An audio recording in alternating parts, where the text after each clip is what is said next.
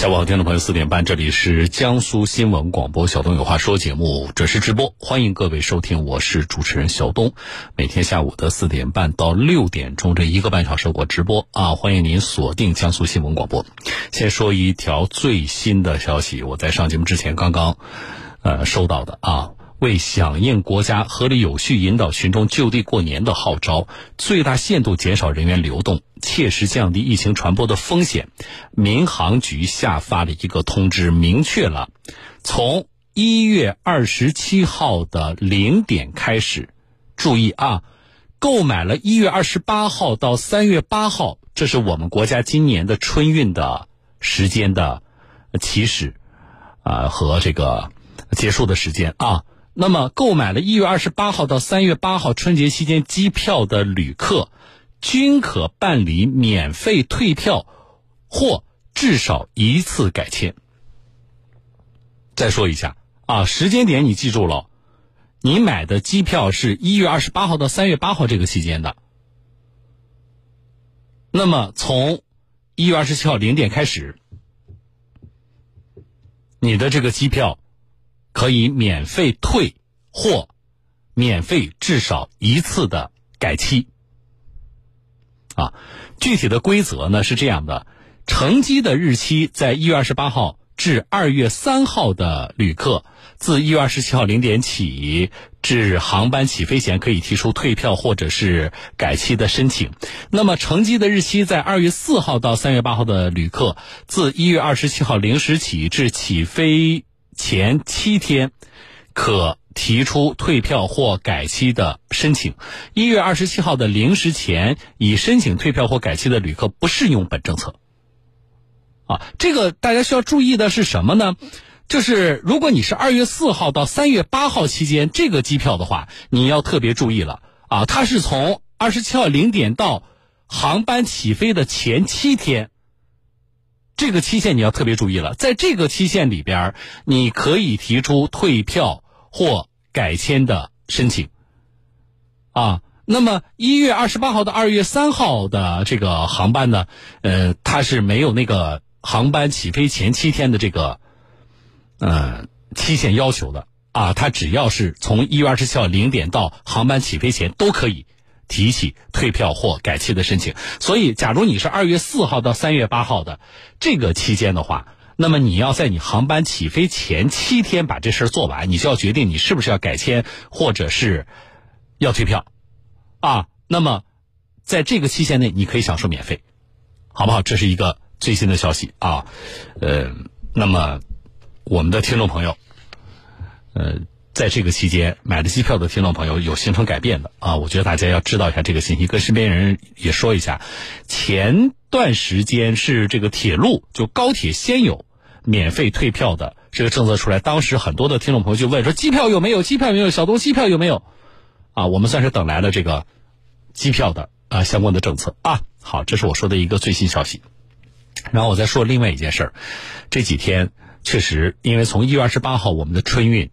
就正式的开始了啊，呃，我们很多的听众朋友就发信息问我同一件事小东，我要从哪里去哪里？我需不需要做核酸检测？很多人在问啊，不同的目的地，我这里统一回复一下听众朋友，这个事情我们没办法准确的回答大家啊，为什么呢？虽然我在节目里也跟大家说了，比如说国家卫健委就今年的啊返乡，呃不同的地区啊城市人群、农村人群，然后这个呃低风险、中风险等，它区分了人群、区分了地区等，都有相关的政策。但是实际上呢，每个省份、每个城市，甚至每个乡镇、每个村，它根据本地的情况，也结合国家卫健委的发布的相关的规定。它有本地的一些规定，所以呢，我们没办法回答大家是什么呢？就是你说小东，我这个我要从无锡啊去去去哪里？我要从南京出发，我去哪里？我要不要核酸检测报告？我们没办法回答大家，我们并不掌握啊全国各地的，而且我都说了很多，已经精确到呃小到街道、社区、镇村我们不掌握这些信息，这是一方面。另外一方面就是各地的目前的防疫的工作也好，啊，包括疫情也好，也在不断的变化，啊，这是一个动态的一个呃过程，一个东西，一个信息。所以呢，问媒体没用啊，你要去哪，你就想办法问当地的，当地是有朋友，老家是有人，还是当地有呃这个咨询电话，啊，有当地的网友。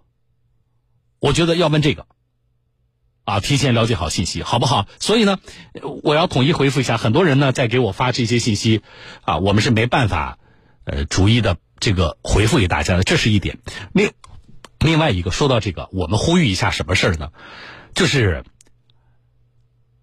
各级，特别是基层的，啊，我们各级组织，啊，我觉得我们在严格执行国家。对于防疫工作的相关要求的情况下，避免出现什么情况呢？防疫的措施层层加码，什么意思？人家卫健委都说了。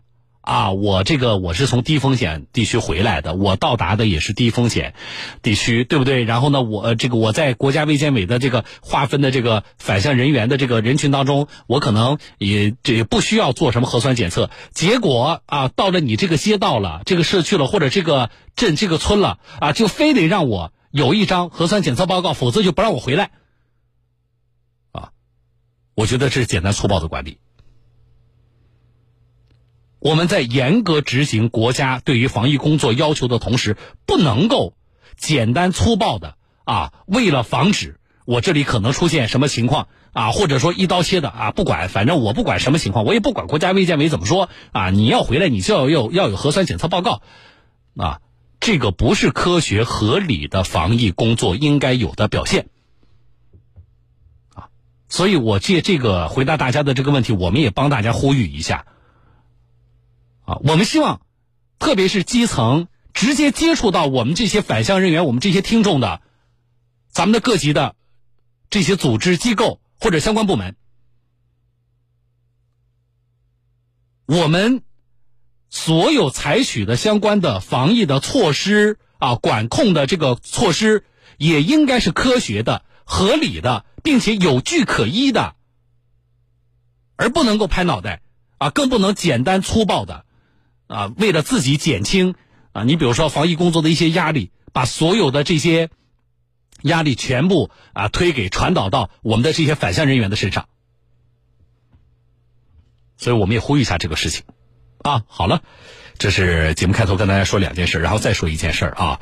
我们节目里经常接到我们有听众朋友反映，说自己手上有一些什么古钱币呀，呃，祖宗传下来的这个什么什么字画啊、古董啊、瓶子啊。对不对？我们有段时间还专门做过这个收藏的那个专题，大家记不记得？然后我就发现，我的天呐，我的听众里边，啊，这个大家一个是收藏爱好者比较多，另外一点就是大家手里是真有东西啊，啊，有一些真是价值连城。我们请过专家给大家这个鉴定过的，记不记得？我们有些听众朋友手里一张画，呃，这个一幅字或者是一个瓶子，啊，几百万，对吧？好。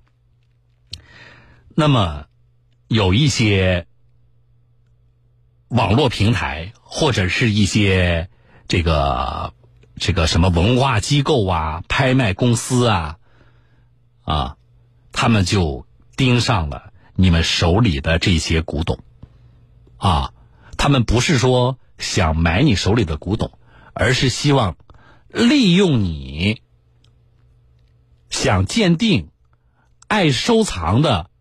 这个心理，想从你身上骗点钱。我来说一个非常典型的案例，是我们苏州的一位听众遇到的事儿，被骗了啊！这个套路是什么样的呢？呃，他报警了，那么接警的是苏州市公安局高新区分局枫桥派出所啊。我们请民警同志跟大家来说一说这个案例啊。我来连线的是枫桥派出所的民警钱东旭，钱警官你好。哎，小东老师您好啊，钱警官，这个线索是当事人到你们那里去报警的吗？对，当事人于先生到我们这个枫桥所来报警。什么情况？就是于先生呢，他是在一个平台上看到一个买卖古董的一个软件的一个链接，一个广告。嗯。他呢手上呢正好是家传有一件这个藏品，他正好当时正好想卖，是个是个是是一幅什么样的藏品？它是一个呃麒麟，是是写的，他是是字画吗？就是是画还是说是那种瓷器啊？是应该是一个玉石，他没有具体跟我们说，但是说他自己说是一个麒麟，哦，就家家传的，嗯，然后他当时正好想卖，然后下载了这个广告里面的这个软件链接，嗯，然后注册完信息之后呢，就有这个客服人员就主动了添加他为好友，嗯，然后对方呢跟跟这个于先生说，如果有古董想要卖的话，可以就是把古董的照片传到这个平台上，然后就可以了，嗯，然后他就照着人家客服人员说的就做了，对，然后于先生就把图片上传了，但这个时候呢，这个客服跟于先生说，这个上传图片需要。呃，支付一笔一千块的这个鉴定服务费。嗯，所以说呢，于于先生因为对于这个软件、对于这个平台的一些信任，他也就没有多想，就支付了这一千元。但是他这个搞收藏的人，对于比如说我的一个藏品的鉴定到拍卖的这个过程里边，我觉得到底应该走一个什么样程序，应该多少是有了解的。就他本人没没有跟你们表达吗？他就是有了解吗？还是纯粹的就是从祖上接手了这么一个藏品？于先生其实呃，他不是很资深的古董收藏者，他这个这个产品，这个这个收藏品呢是祖上给他留下来，所以说要付这个什么一千块钱手续费，他也就付了。对，啊，他出于这也是出于这个对平台的一个信任吧。嗯。然后之后呢，对方就发了一张古董鉴定师的一个证件照给他，然后跟他说需要再支付一笔三万块的这个质量保证金，嗯，才可以正式拍卖。嗯。嗯，这个我我插这个钱警官一句啊，就是大家要是买正呃，大家要是去正规的拍卖机构，我们去做拍卖的话，大家记得在把你这个东西卖出去之前是不会收取任何费用的，这是个基本常识啊。所以我觉得钱警官说的也是，就是可能我们这位这个于先生。可能确实也不是我们自身藏藏有啊，但是就很幸运的手里有一件藏品，所以他可能对于整个的，就是说目前的拍卖市场，我们如果想做这件事情的程序是什么样的，可能也不是很了解，啊，但是这个钱警官，嗯，我们也没有见到人，也不是说去一家实体的这个公司，对吧？就在网上找这么个平台，然后人家要三万，他就真的就给了三万啊？对他后面因为。对方给他发了一张古董鉴定师的证件照嘛，嗯，他于于先生可能对这块也不是特别了解，嗯，然后他就出于这方面的一个信任吧，嗯，然后还是把这笔质量保证金给支付了。那对方怎么跟他说？一定能帮他把手里这个东西卖出去吗？呃，对，对方说已经就是已经在鉴定了嘛，嗯，然后说可能价值能高达三百多万，然后于先生可能也被也被这个价值所。所所诱惑吧，啊，他自己对于手里的藏品也也没个数，就是我这东西到底值不值个三百万，啊，对对，啊，那什么时候他觉得不对劲儿了，自己是不是被骗了？就对方再次跟他说，这个已经有人想要买他的藏品了，嗯，然后，但是呢，需要缴纳一笔九万元的一个税款，然后这个时候于先生觉得一直在让他转钱，嗯，他可能觉得说遇到骗子了，然后于是向我们凤交所报案了。哦，你们从他描述的这个过程，你们怎么判断？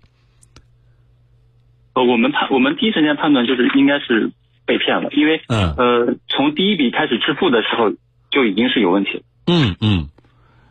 那一般来说，嗯，你说，一般来说，呃，像这种像您刚刚介绍的，像这种就是鉴定的之之前，就是在呃。对方有购买收藏物的的这些意向之前，应该是不会收费的嘛？嗯嗯嗯，呃，这种事情从咱们日常办案里边，钱警官算是怎么说，算是比较罕见吗？就是这这种作案的手段和和被骗的案例。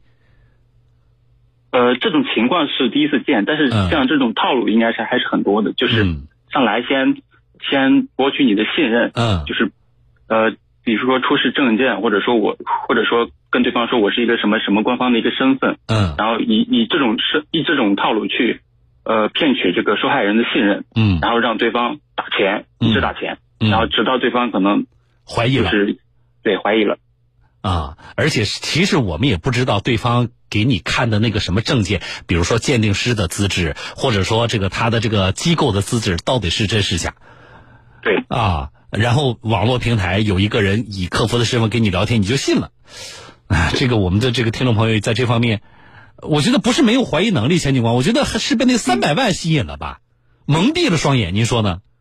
嗯，啊，那这个案件的话，我们目前处理的情况是什么样的？这个目前还我们还在侦查之中，好的，就是因为嗯，我们希望苏州呃警方呢的介入呢，呃，能够呃最重要的啊，一方面是通过我们省电台的广播啊，提醒我们广大的藏友，这是一方面；另外一方面也希望这个案件呢，呃，这个侦办能够呃这个抓到一些违法犯罪的分子啊，也非常谢谢钱警官，我觉得特别典型案例，您跟大家说一说呢，也让我们其他的听众朋友提高警惕。谢谢您，我们再见。嗯，好的，嗯，好啊，这个案例或者说这一类案例，对我们节目来说可不新鲜了吧，听众朋友？我们关注过多少起了？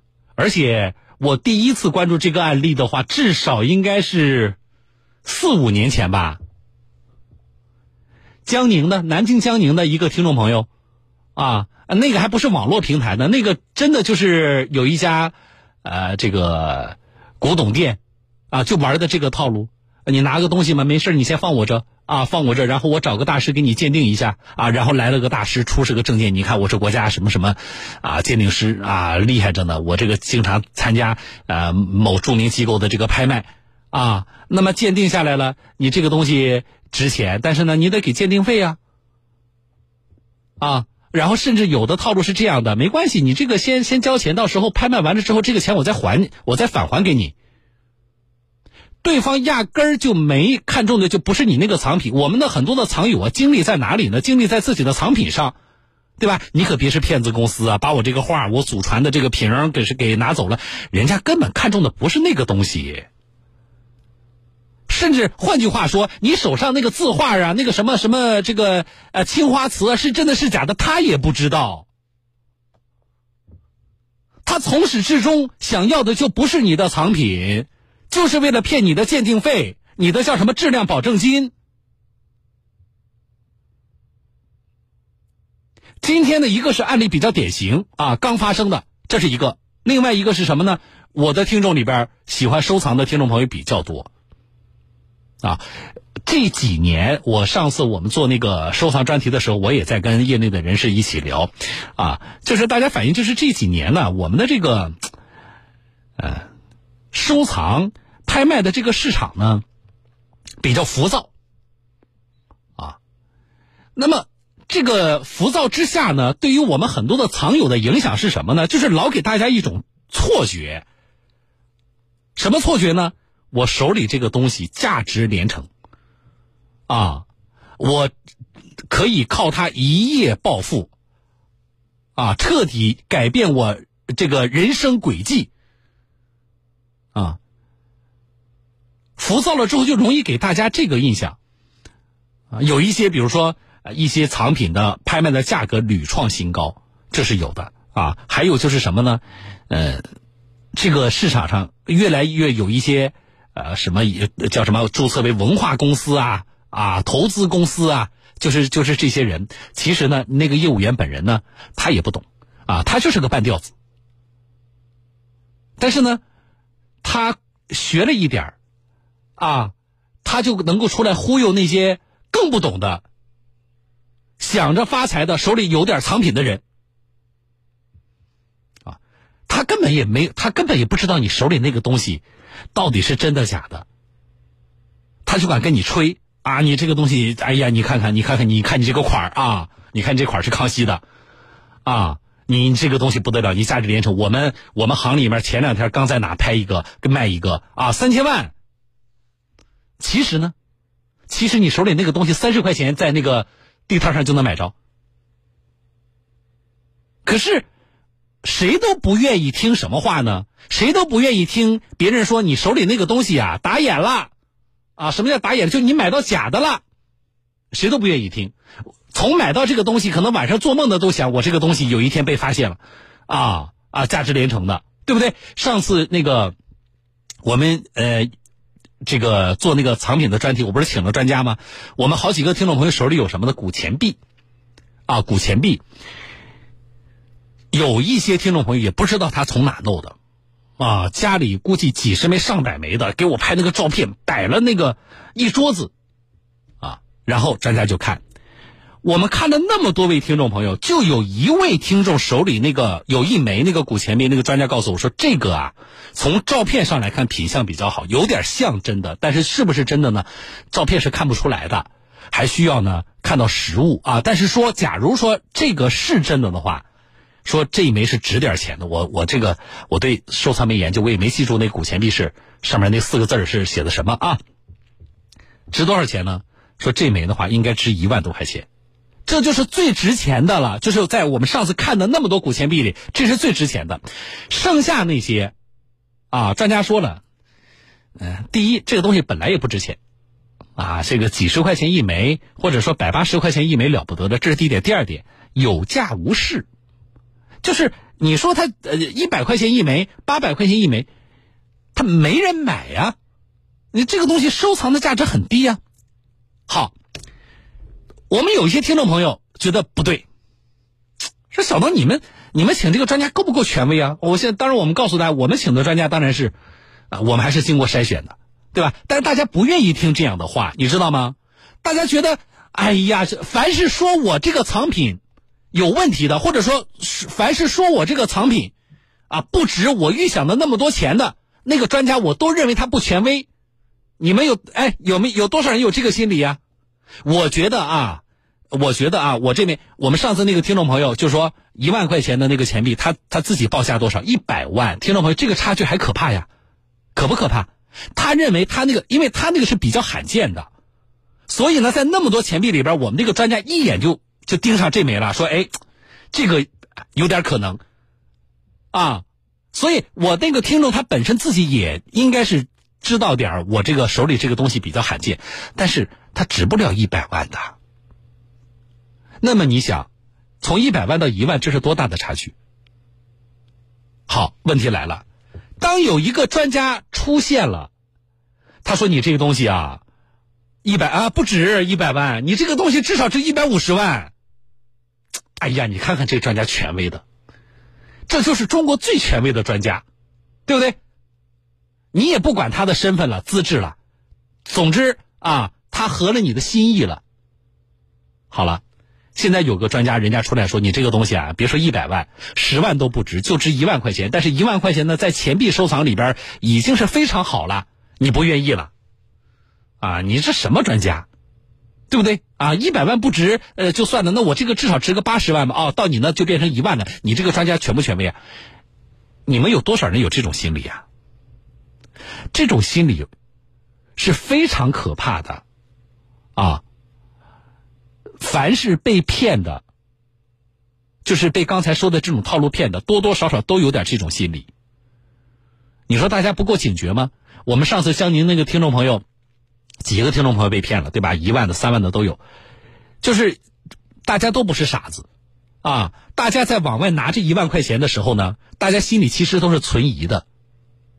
那你说都怀疑了，为什么还往外外拿？因为呢，他当时更看重的是什么？更看重的是人家给他藏品的估价啊，每个估的都不低，并且拍着胸脯告诉他能卖出去。